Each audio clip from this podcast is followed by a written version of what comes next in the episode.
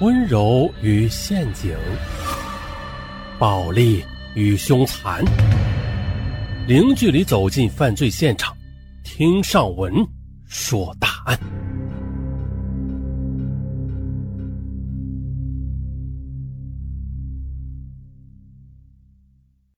看题目，还挺纳闷啊，这骗子还能被逼死？嘿，尚文啊，先不剧透。有些听友留言说啊，尚文啊，你先别剧透嘛。好，直接说案件。刘玉奎出生于北京市通州区的一户普通人家，虽然他能说会道的，但他从小调皮捣蛋，不爱学习，勉强混到高中毕业就离开了学校，进入社会。于是刘玉奎便跑到城里找工作，可是，一无所长的刘玉奎却自视甚高啊，一般的活儿他还不愿意干。啊，他想干的活别人又不让他干。可是他认为啊，自己早晚会出人头地的。在吊儿郎当的换了好几个工作之后啊，这刘玉奎发现了，要在北京出人头地，要么你得有钱，要么你得有地位，要么还得有背景。可是这些啊，自己都没有。不过刘玉奎也发现啊，一些外地来的打工仔啊，也是一无所有，哎，却发了大财。有了钱就什么都有了，啊，这小蜜啊也是好几个。刘玉奎眼红的整天是眼睛充血啊，尤其是当他看到那些身姿妙曼的小蜜从自己身边扭过之时，他恨不得能把美人一口，嗯，啊，给吞下去。啊，这刘家也曾经费尽心思啊，想给刘玉奎找个媳妇儿，但游手好闲的刘玉奎早就名声在外了，没有哪个姑娘肯嫁给他。那刘玉奎恨得牙根痒痒啊！他心想：“哼，等哪天老子发达了啊，你们想跟我，我都不要。”哼，刘玉奎认为，归根结底啊，就是因为自己没有钱，所以啊，没有姑娘愿意跟他。在多重打击之下，刘玉奎痛定思痛啊，总结出自己这类人想要发财就得胆大的真理。啊，既然呢，很多人做生意赚了大钱，他就打算呀，利用自己的口才融资来做生意。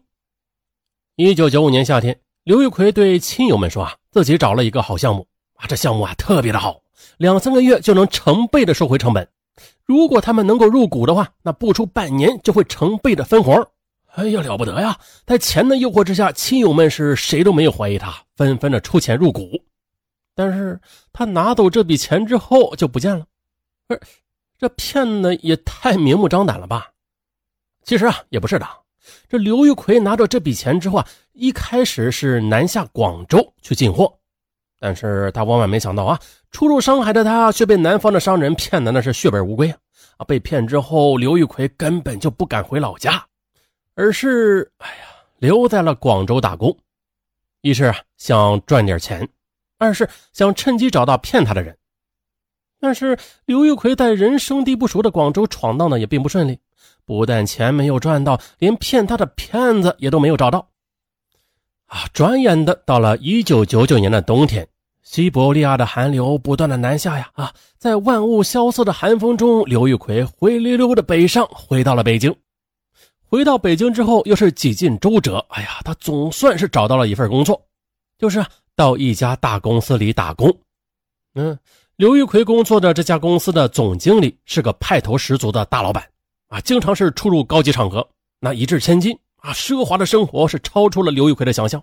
而大老板身边的女人正更是啊波涛汹涌啊，前仆后继的啊，这更让他心惊肉跳、心猿意马了。看吧，控制不住自己的欲望是不行的。这人呐，有多少能力、多少钱，你就享受什么样的生活啊！不要奢望自己能力之外的一些东西，是吧？大家看上文吧，啊，一穷二白的。啊，从来就不奢望这些风花雪月的，呃，呃这些东西。当然了，有钱也不要奢望啊。色字头上一把刀，并且啊，这不是胆儿大胆儿小的问题啊，不是敢不敢的事儿。嗯，真的，这是一种定律，一旦沾了，基本是没有好的啊，两败俱伤。那咱们继续说答案。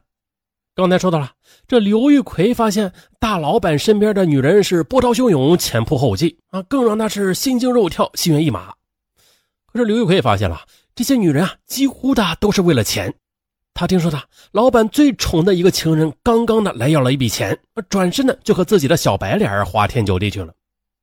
啊，刘玉奎从心里也看不起他们，嗯，可是自己没有钱啊，至今呢还是光棍一根嗯，哎呀，这些道听途说的细节深深的刺激了刘玉奎。但是刘玉奎也慢慢的开了窍，这个窍啊，就是认识到一个人的身份在社会上生存的重要性。要是自己身上也罩着一层令人羡慕的光环，那不就好了？在广州被骗的经历对刘玉奎也产生了极大的影响。他认为自己之所以被骗呢，就是因为他轻易的相信对方是腰缠万贯的大老板的身份。他想，别人能骗我，那我也能够骗别人。哼，不就是改变个身份吗？啊，想要行骗就得有个充分的时间，而在市区工作没有自由的时间。于是啊，刘玉奎在二零零二年到通州的一个养殖场去当了一名工人。这里的活儿轻松而且很自由，但是刘玉奎却经常的旷工。啊，既然在养殖场了，刘玉奎便从养殖场入手。他开始对外，尤其是外地来的打工仔，宣称自己是养殖场的厂长。啊，爷爷解放前去了台湾呐，现在台湾的家族还有大量的遗产，他是合法的继承人之一。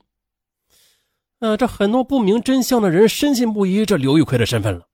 这不，河北廊坊的王春成就是其中之一。王春成呢，和同在一个建筑工地的陈小勇是在一个偶然的机会认识了刘玉奎。啊，刘玉奎一眼的就看出这两个人忠厚老实啊，可以骗一把。二零零四年五月的，刘玉奎找到一个合适的时机请二人吃饭。刘玉奎这次也是狠了心了啊，出了点血，点了不少的好菜。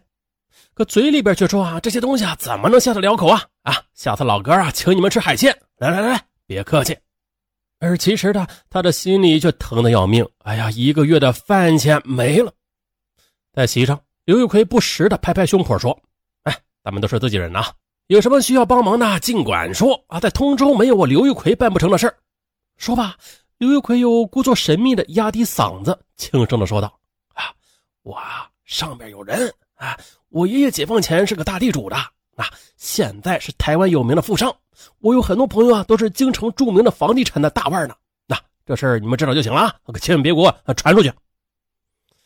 哎呀，王春生和陈小勇一听，再看刘玉奎出手又大方，自然就是信以为真了。于是便诚惶诚恐的费力的讨好他。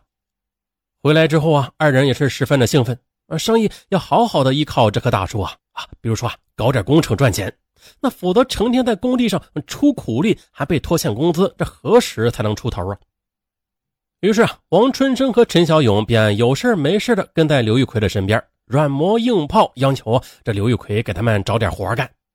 哎，你别说，刘玉奎刚开始的也是费尽了心思，替他们找了点装修的小活还美其名曰是让他们尝尝甜头。